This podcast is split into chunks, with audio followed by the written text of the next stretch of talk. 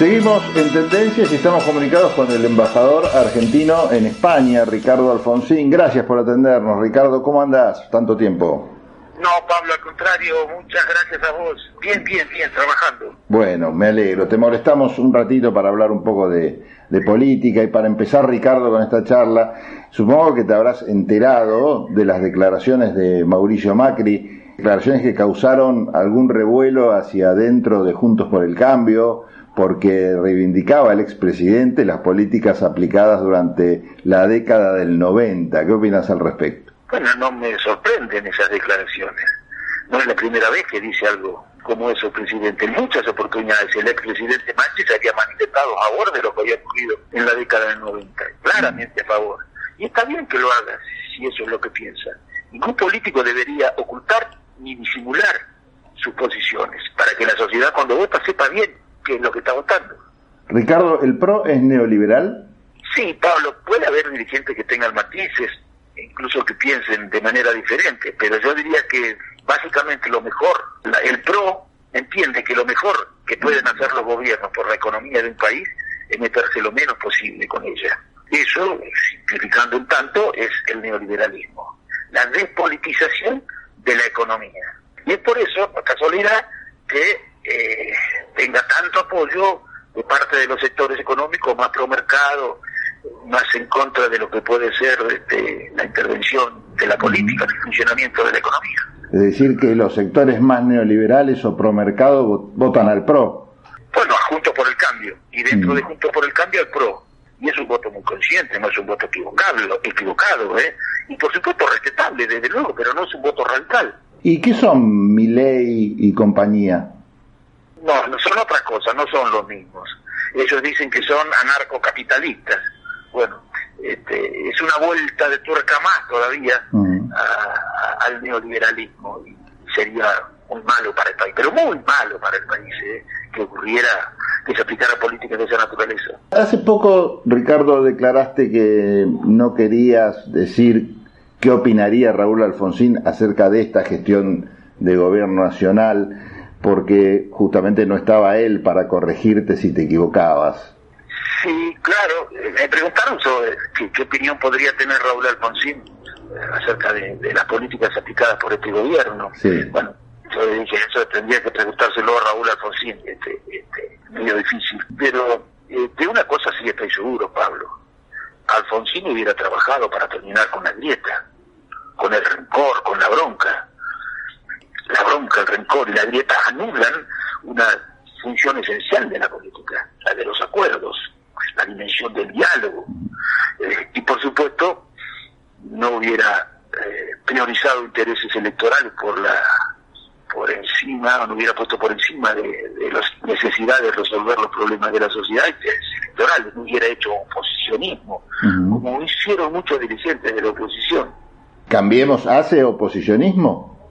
Sí, hace oposicionismo. Ha hecho oposicionismo, cambiemos. Eh, algunos dirigentes, por lo menos. ¿Por ejemplo? Importantes. ¿Por ejemplo? No, no, no.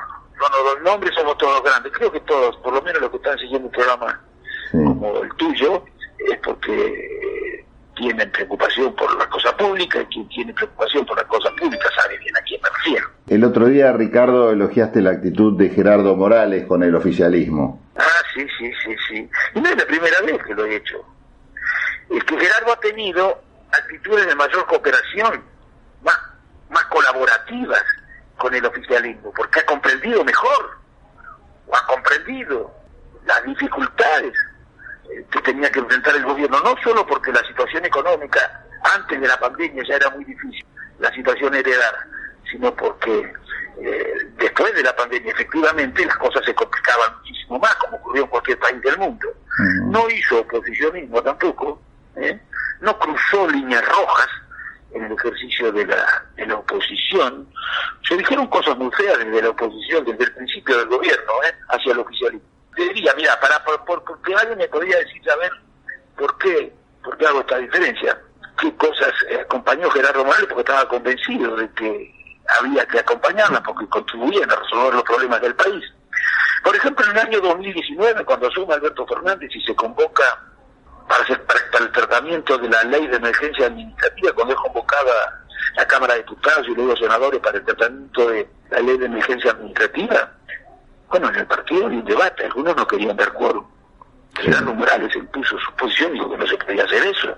La primera vez que se reunía el gobierno con el, Congreso, con un nuevo gobierno, se iba a dejar sin quórum. Me acuerdo también de, la actitud que tuvo ahora, ¿no? Este, con relación al Fondo Monetario Internacional. Y no me refiero solamente a que dio su apoyo al acuerdo arribado porque entendía que era mejor que el acuerdo preexistente, sino también a la autocrítica que hizo sobre la deuda contraída con anterioridad.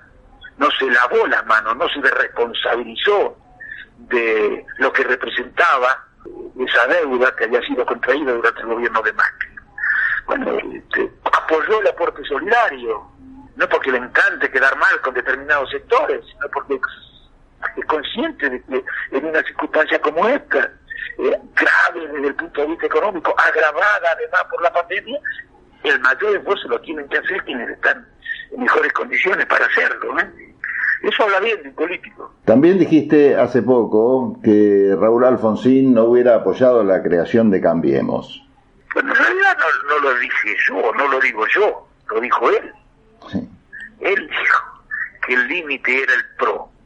Pero no por cuestiones personales, por favor, Alfonsín. No hacía política este, por ese tipo de cuestiones, sino por cuestiones programáticas, ideológicas, como quieras llamarla. Y es cierto, la Unión Cívica, y el, la Unión Cívica Radical y el PRO tienen un poco de común entre sí. Yo diría que encarnan pensamientos antagónicos, opuestos.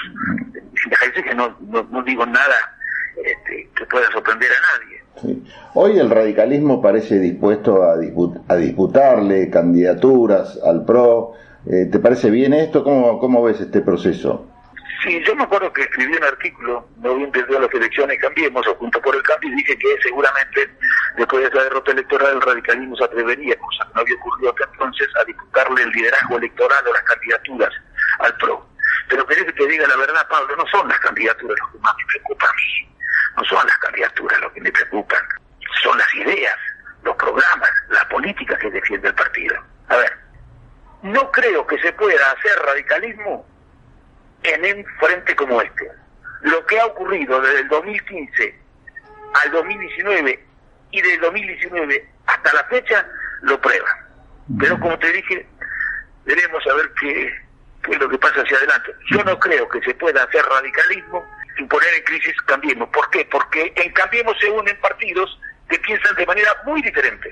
¿Cómo ves la gestión del gobierno de Alberto Fernández de cara al 2023? Yo te decía que la situación económica y social heredada al final del mandato de Macri, al final del gobierno anterior, era muy complicada. Pero muy complicada. Esta es una apreciación objetiva. Todos los datos que en el 2015 le permitían decir a Macri que la situación que tenía que enfrentar era difícil, habían empeorado al cabo de cuatro años de gestión. La inflación era el doble, la pobreza había aumentado, la indigencia había aumentado, la, la deuda había aumentado, las inversiones habían caído, la recesión se había también profundizado, en fin, era muy difícil. Y en el 2020 empeoró la situación económica. Empeoró. ¿Por qué empeoró? ¿Por la política del gobierno? No, por la pandemia. No podía ocurrir otra cosa.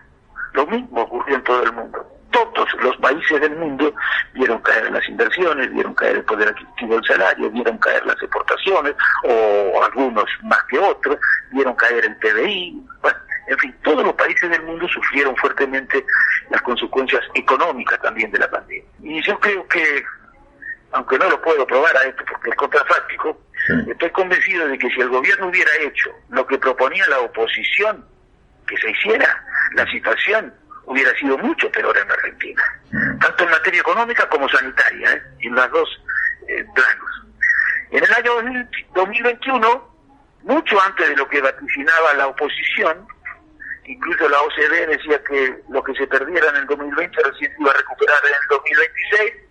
Bueno, digo, en el año 2021 se recuperó lo que había caído, se empezó a recuperar fuertemente la economía, se recuperó la recaudación, el ingreso de divisas, el empleo y ojalá esto pueda seguir ocurriendo en el 2022, ¿no es cierto?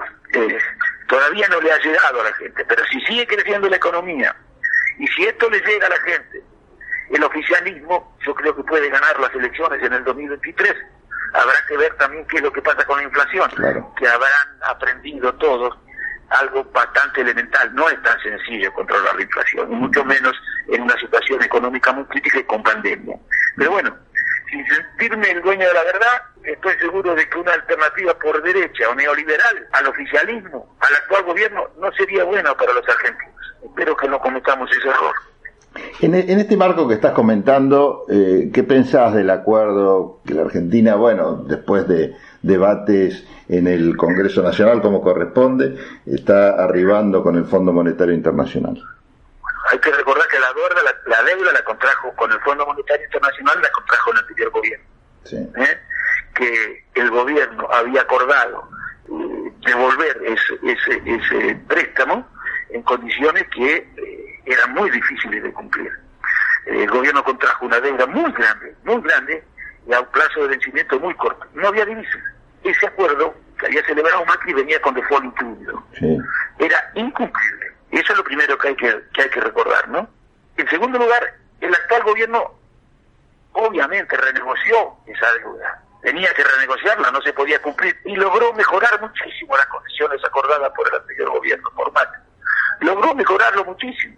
Y en tercer lugar hay que recordar que un default sería infinitamente más gravoso para los argentinos. Claro, sería mejor que no perdonaran la deuda, pero yo no conozco cita eso. ¿Eh? Eh, está existiendo por lo menos este, en los últimos 50 años en algún lugar. ¿Qué pensás de la posición, de la postura del kirchnerismo con relación a este tema? Me estoy refiriendo no a todo el gobierno, sino al, al sector kirchnerista yo no me quiero meter en una interna, no debo meterme. ¿no? Solo recuerdo esto.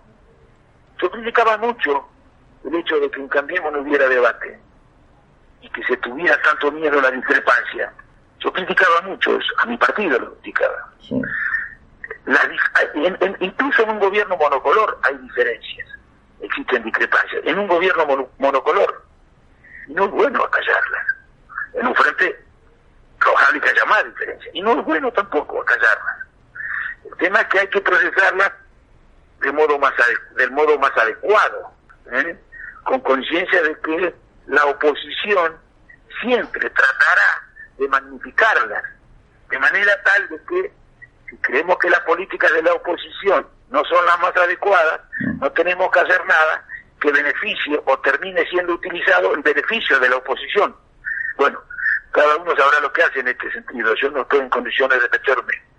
Lo que digo es un, para mí un criterio general, me refiero a un criterio general, no lo que acabo de decir. Hay quienes se preguntan si el presidente Alberto Fernández no está como Alfonsín, preocupado por entregarle el mandato a otro presidente elegido por el pueblo en el año 2023. ¿Vos qué pensás?